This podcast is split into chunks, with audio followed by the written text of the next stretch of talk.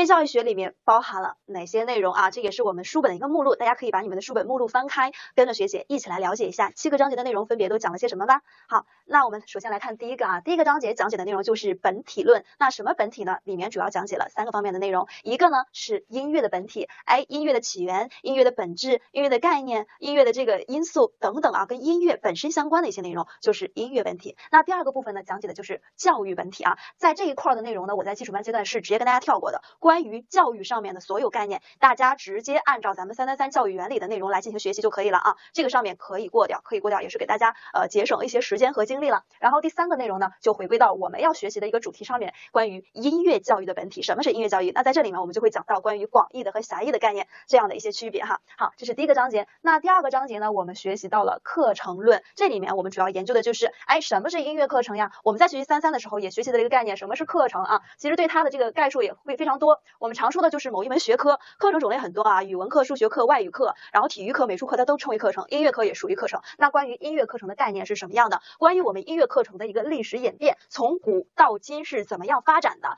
以及我们现在进行的新音乐课程改革，它新新在哪？会出现了哪些变化？也是属于第二个章节课程论的内容。好，然后呢，我们来第三章，第三章学到了活动论，它在这个里面呢，可以跟第二章结合起来去学习。那在我们的课程的学习过程当中中啊，大家在学习三三的时候学习到了很多的概念，比如说显性课程、隐性课程、学科课程、活动课程等等。那我们第三章呢，其实如果是对应我们三三上面的内容，就可以论述到是活动课程上面了哈。活动课程它是相对于学科课程而言啊来说的。那第三个章节呢，我们会介绍到什么是活动课程，然后活动课程里面包含的三种类型，一个是课外音乐活动，一个是综合艺术实践活动，一个是音乐活动课程，这些都是刚好和学科课程对立的。那什么是学科课程呀？我们是有大纲、有教材，坐在教室当中，哎，这个书上规定学什么，那老师讲课的时候就讲什么。但是活动课程不同，它可能没有这些大纲这种。死的规定性，而是根据学生的兴趣和爱好来实施的一系列的活动，就是称之为我们的活动课程啊。那第三章的时候，我们会详细的进行一个讲解。好，然后到了第四章，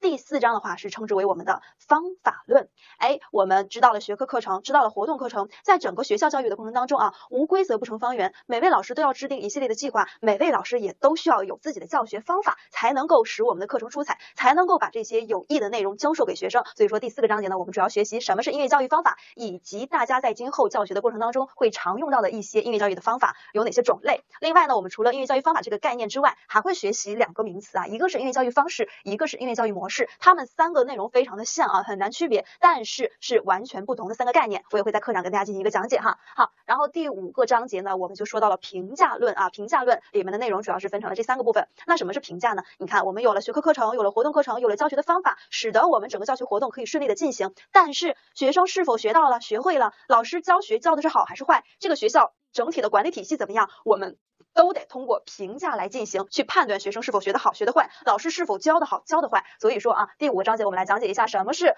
音乐教育评价，然后音乐教育评价它具体实施是怎么样进行的，有哪些评价的手段、评价的功能，以及放到我们整个新的音乐课程标准之下应该如何进行评价，这是我们第五个章节所要讲解的内容。好，然后接下来呢就是第六个章节说到了教师论啊，那教师论里面我们来看一下。